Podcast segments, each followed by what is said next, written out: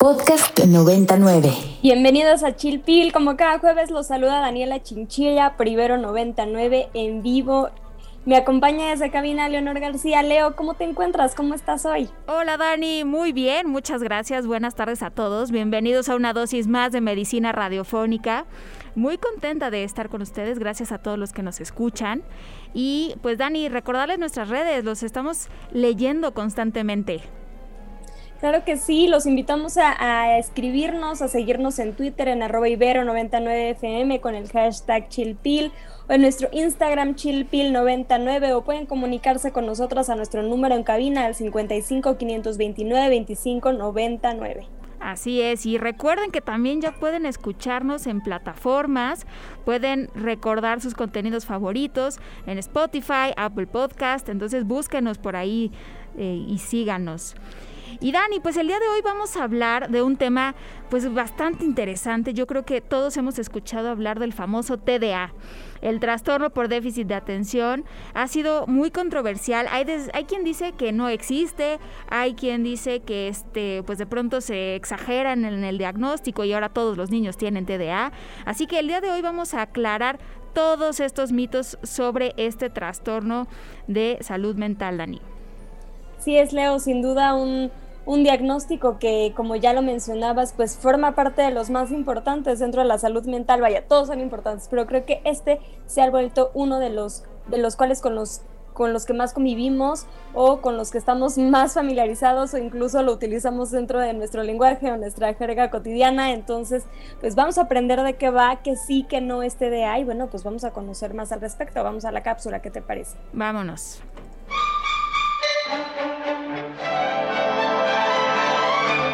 Fácil es sentirse bien. Un vaso, agua y ya está. Aquí te traemos tu cápsula. El trastorno por déficit de atención o TDA hace que los niños tengan dificultades para prestar atención y que sean más hiperactivos y más impulsivos que lo que se considera normal para su edad. Al tener problemas para prestar atención, los niños con TDA pueden parecer despistados o distraídos, parecer que no están escuchando, tener dificultades para concentrarse, no seguir correctamente las instrucciones, necesitar recordatorios para hacer las cosas, parecer que se esfuerzan poco en las tareas escolares y tener dificultades para organizarse. El TDA es más frecuente en los niños que en las niñas. En México, este trastorno afecta aproximadamente a 1.5 millones de niños, niñas y adolescentes, en tanto que a nivel mundial, entre el 3 y el 5% de los niños en edad escolar pueden recibir este diagnóstico. En los niños, el diagnóstico suele hacerse entre los 3 y los 7 años de edad, pero los síntomas persisten hasta la adolescencia y la adultez. A veces, este trastorno solo puede más tarde. Una de las críticas dentro de la comunidad científica ha girado en torno al sobrediagnóstico de este trastorno en los niños recientemente. Entonces, la próxima vez que escuches hablar de él, te invitamos a buscar a un especialista que ayude a realizar un diagnóstico adecuado. Feliz sin dolor, feliz sin dolor, feliz sin dolor todo el día. Venir al consultorio te devuelve la energía.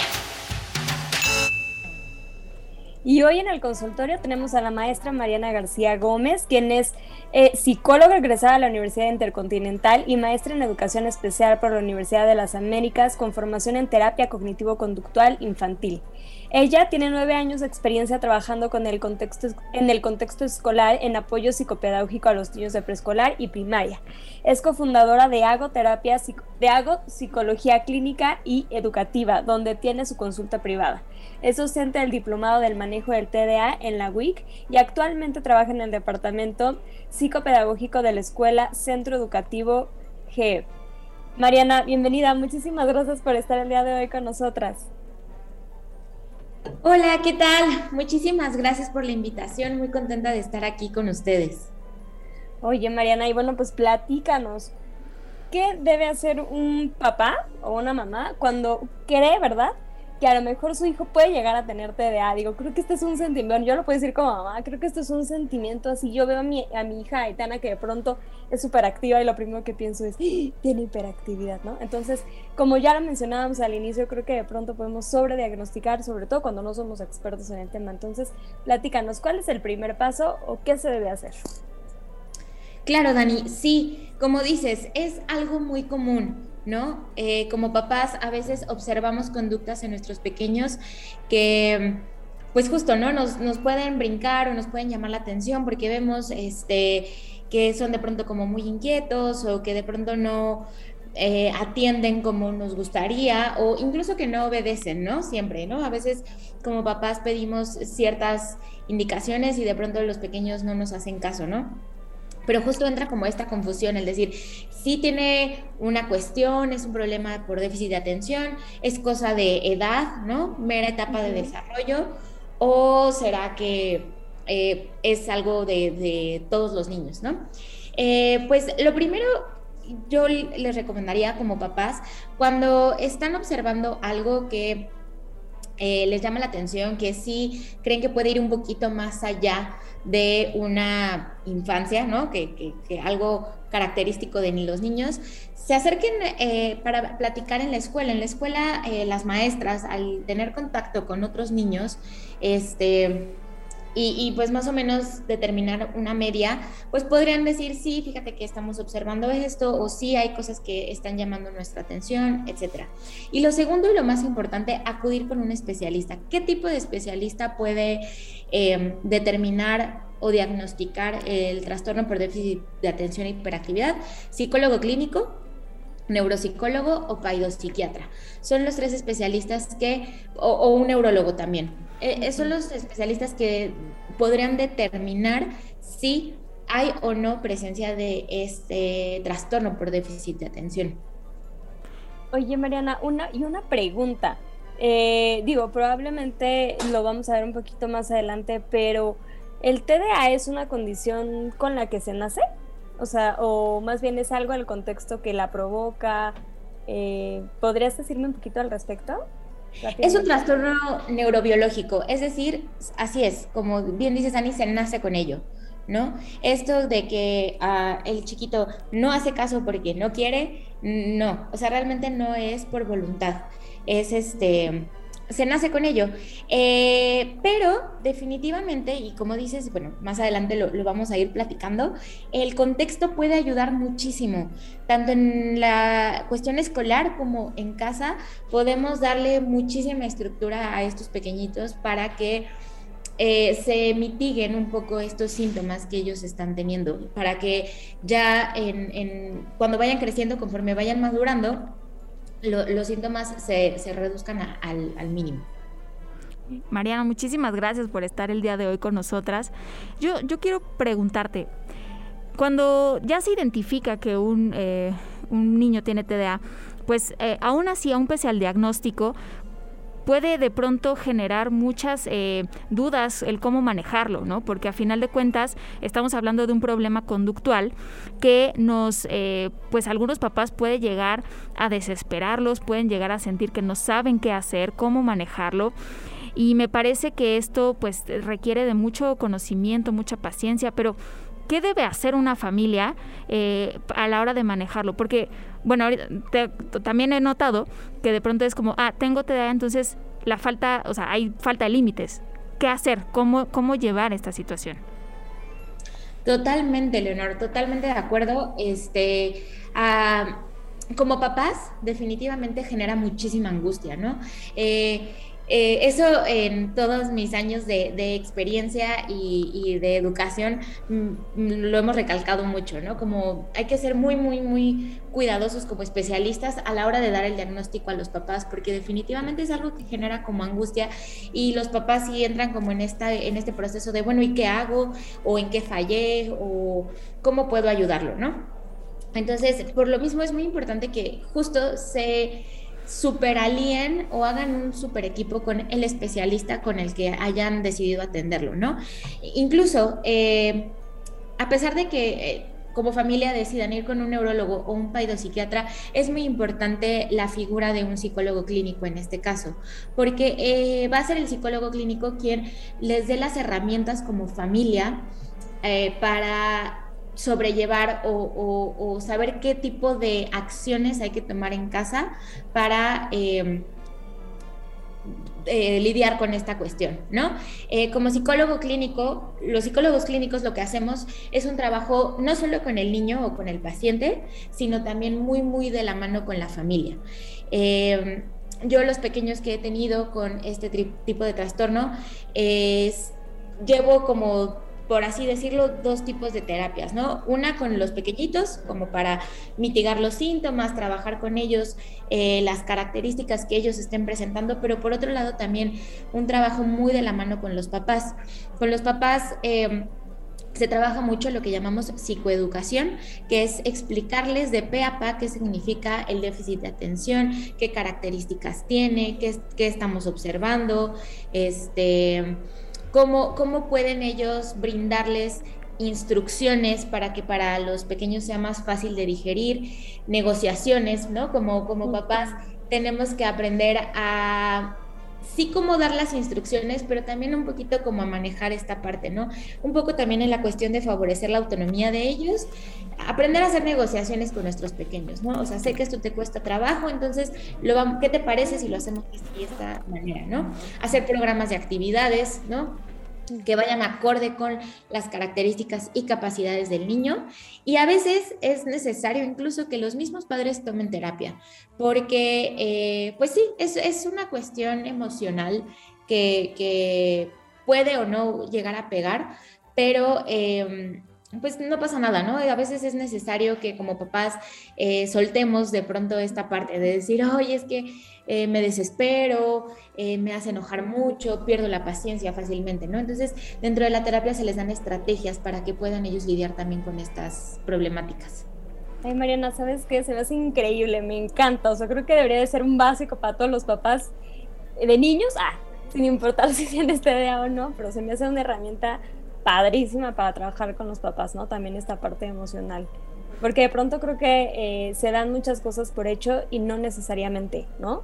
Como esta parte de la generación del manejo de sus propias emociones, el establecimiento de, de, estrategias, de actividades junto con ellos. Y porque además yo ahorita que te escuchaba pensaba, pues es que la atención propiamente como función mental no solo se trata de si tiene o no déficit de atención, no una disminución en su capacidad atentiva y en su capacidad de autorregular su comportamiento, sino que permea muchísimas áreas, ¿no? O sea, solo como la puntita del iceberg. Entonces, eh, de pronto creo que podemos llegar a ser muy reduccionistas y entender cómo esta disminución en la atención eh, impacta en otras áreas, no sé, probablemente en, el aprendizaje, en la autorregulación emocional, pues es bastante interesante. Podcast 99. Estamos hablando con Mariana García, ella es psicóloga clínica, especialista en educación especial y psicoterapia infantil. Eh, por si, por si escuchan una, una similitud en nuestras voces, en nuestro timbre de voces, porque Mariana y yo compartimos genética. Mariana es mi hermana. Gracias por estar con nosotros el día de hoy, Mariana. Y eh, les recordamos nuestras redes para que nos escriban, nos busquen. A mí me encuentran en Twitter y en Instagram como arroba leo-agg. Dani, ¿a ti en dónde te encuentran? A mí me pueden encontrar en Instagram como sí, Daniela Chinchilla. Mariana, ¿a ti en dónde te pueden encontrar? Yo estoy como mariana.mewg y en hago-terapia. Excelente. Oye, y estamos, eh, hemos estado hablando un poco de cómo manejarlo en eh, los, los, niños, sobre todo qué deben hacer los padres.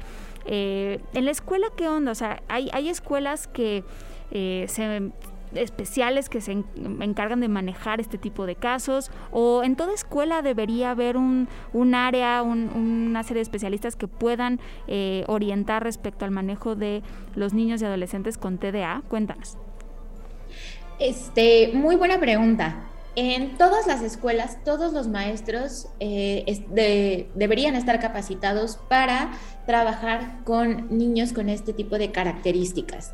En sí, el TDA no necesariamente eh, afecta el coeficiente intelectual. Entonces, son niños que pueden ir a la par de los demás compañeros. Es más una cuestión, digo, sí hay, hay, hay cuestiones obviamente cognitivas, pero la principal cuestión eh, normalmente es conductual.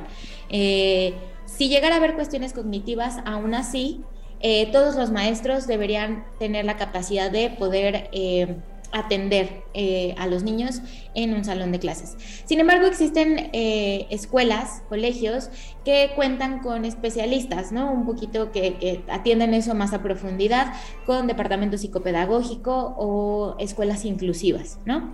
Eh, en este caso, bueno, en, este tipo de colegios, obviamente la, la, especialización se vuelve como más profunda, ¿no? Y, el, y el, la atención personalizada es, mucho más, de mucha más calidad, pero sin embargo todos los maestros pueden atender eh, este tipo de población. ¿Qué es lo que hay que hacer como maestro? ¿no? Si en mi, en mi salón de clases me topo con un pequeñito que tiene este diagnóstico, pues lo primero es em, pues saber muy bien y a la perfección el diagnóstico. Ah, hay, una, hay una serie de características de, en este trastorno, ¿no? El trastorno se llama trastorno por déficit de atención e hiperactividad. Sin embargo, no todos los niños presentan hiperactividad. Existen los niños que son predominantemente inatentos, es decir, que su problema o, la dificultad a la que más se enfrentan es que les cuesta poner atención. Entonces son chiquitos que vamos a ver que parece que no están escuchando lo que les estás diciendo, como que literal de pronto se desconectan, ¿no? Les estás platicando, les estás dando una indicación y de, verdad ellos están pensando en otra cosa y se desconectaron, ¿no? Entonces son pequeños que conductualmente no van a ser disruptivos, pero que no van a seguir el hilo de la clase. Eh, están los predominantemente hiperactivos e impulsivos, que estos pequeños, eh, pues tal cual lo dicen, ¿no? Son chicos que necesitan estar en mucho movimiento, son chicos que son impulsivos, ¿no? Entonces, ellos, este tipo de, de, pequeñitos son los que se diagnostican más rápido, porque son los que interrumpen la clase, son los más disruptivos. Entonces, a fuerzas las maestras los voltean a ver y es como un, es que ya se paró del lugar, es que ya le dijo, es que ya le hizo al compañerito, ¿no? Entonces, bueno, todo lo que se puede hacer con estos pequeños es, es distinto. Y existe el combinado. Hay pequeños que traen ambas, eh, como que ambas características, ¿no? Entonces, como maestro, pues sí, es muy importante que identifiquemos esa parte. Ok, perfecto. Oye, y hemos estado hablando de los niños, ¿no? Porque pues básicamente es un trastorno que se presenta en la infancia. O sea, no es como que te dé, eh, no tenías TDA de niño y te dé TDA de adulto. Eso creo que es importante aclararlo, ¿no, Mariana? Sí, eh, totalmente. Este, pero ¿qué, ¿qué pasa con los adultos? O sea, un niño que tiene TDA y después crece, ¿qué pasó? Ok, esa también es una excelente pregunta. Este, pues bueno, hay adultos, y eso eh, pasa bastante común, a, adultos que de niños por alguna razón no se les diagnosticó y de adultos al enfrentarse a la vida diaria, a la vida laboral sobre todo, se dan cuenta que están teniendo como diferentes problemáticas y entonces de pronto ya llegan a consulta y resulta que toda su vida habían presentado déficit de atención, ¿no? O hay eh, adultos que desde pequeños lo saben, y desde pequeños han estado como en terapia o en la constante como, como eh, actualización de lo que les está pasando, entonces bueno, llegan a la vida adulta como más resueltos. Pero bueno, ¿qué pasa? Los adultos eh, por lo general mitigan los síntomas por, por simple etapa de desarrollo o por estrategias de lo que se van enfrentando a su día a día. Los síntomas suelen ser un poquito menos notorios ellos resuelven un poquito más, como que desarrollaron sus propias estrategias y lograron eh, funcionar eh, eh, a lo largo de la vida, ¿no? Sí hay adultos que presentan mucha impulsividad, hiperactividad, y bueno, e, en esos casos habría que dotarlos de estrategias específicas para esa cuestión. Pero por lo general nos topamos con cuestiones que les cuesta poner atención, que tienen fallas en la cuestión laboral, eh, no pueden estar mucho tiempo en un mismo lugar y bueno, para ellos también lo indicado sería acudir a un especialista porque otra cosa que es muy común es que tengan un trastorno asociado, ¿no? Por lo general por el déficit de atención generan muchas veces eh, otro tipo de trastornos como puede ser ansiedad, puede ser depresión o puede ser abuso de sustancias. Por lo general llegan a consulta por esa razón pero los especialistas tienen que hacer un diagnóstico muy fino para determinar si se debe a eso o se debe a un déficit de atención y darles estrategias para ello. Oye, Mariana, pues, pues, qué interesante, ¿no? O sea, es como entender cómo va evolucionando el trastorno si no se daña, si no se atiende, si no se atiende a tiempo y cómo puede ir afectando la calidad de vida de un adulto eh, si no desarrolló como las estrategias o no tuvo la intervención necesaria para, para hacerlo, ¿no? Dado que no es un trastorno que se cure, ¿no? Es algo con lo que se tiene que aprender a vivir. Esto creo que es importante, generar la expectativa de no se cura, es algo con lo que se aprende a vivir y para esto pues hay que, hay que desarrollar, bueno, hay que recurrir a la implementación de estas estrategias. Ahora, Mariana, estamos por terminar Chilpil y me encantaría que nos platiques qué hacen en, en, en agoterapia. Platícanos, este, eh, qué hacen, cuál es el tipo de intervención que manejan, bueno, más bien si ahí te pueden buscar, si ahí la llevan a cabo, cómo los pueden, cómo los pueden apoyar y en qué consiste propiamente. Claro que sí, Dani. En agoterapia estamos, eh, mi hermana, ella es neuropsicóloga clínica, también es terapeuta cognitivo-conductual, eh, tenemos un terapeuta neuropsicólogo y yo que me dedico al área infantil y de adolescentes. Aquí tratamos este tipo de problemáticas, eh, las abordamos desde la terapia cognitivo-conductual y les damos todas estas estrategias eh, para la autorregulación emocional, habilidades sociales, y eh, control inhibitorio y pues para toda la cuestión de funciones ejecutivas. Tenemos también eh, otros terapeutas asociados eh, de otros especialistas como psiquiatras y paidopsiquiatras que en caso de que se llegue a requerir pues trabajan en forma conjunta con nosotros. También tenemos otra terapeuta de aprendizaje que nos apoya con toda la cuestión escolar, ¿no? Cuando son técnicas de estudios o técnicas de estudio sobre todo como cosas más puntuales, ella también entra en la intervención. Ok, buenísimo, pues muy interesante. Muchas felicidades a ambas. La verdad es que creo que lograr un proyecto como este no es nada sencillo. Y bueno, Leo no lo menciona como en el día a día, pero bueno, ahí también lo pueden encontrar. Ahí estamos, Dani, sí, trabajando en el asunto, pero la realidad es que Mariana es la que eh, la, experta en el tema ¿no? del manejo de los niños, porque además creo que algo que es muy importante mencionar es que entre más pronto se atienda, eh, pues el pronóstico es mejor, ¿no? Entonces lo ideal es detectarlo desde, muy chavitos para que pues no haya tantas dificultades ya pues en el desarrollo personal, académico, profesional. Bueno, pues ya estamos cerrando. Mariana, muchísimas gracias por haber estado con nosotros. Eh, creo que es una plática bien, bien, un tema bien interesante y, la plática fue muy eh, pues instructiva, ¿no? Gracias por haber estado en Chilpil. Muchísimas gracias por la invitación. Este, me encantó. Eh, muchas felicidades por este proyecto también. Y pues nada, mucho éxito. síganos en redes sociales y aquí estamos para lo que necesiten. Claro que sí, pues bueno, así llegamos al final de Chilpil. Muchísimas gracias a Carmen Díaz Leal, a Bampi, a Rox por su trabajo en la producción. Nos escuchamos la siguiente semana. Hasta, la, próxima.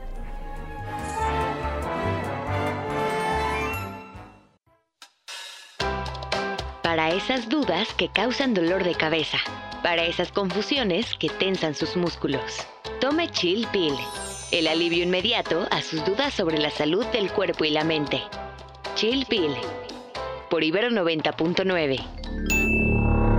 Para más contenidos como este, descarga nuestra aplicación disponible para Android y iOS o visita ibero909.fm.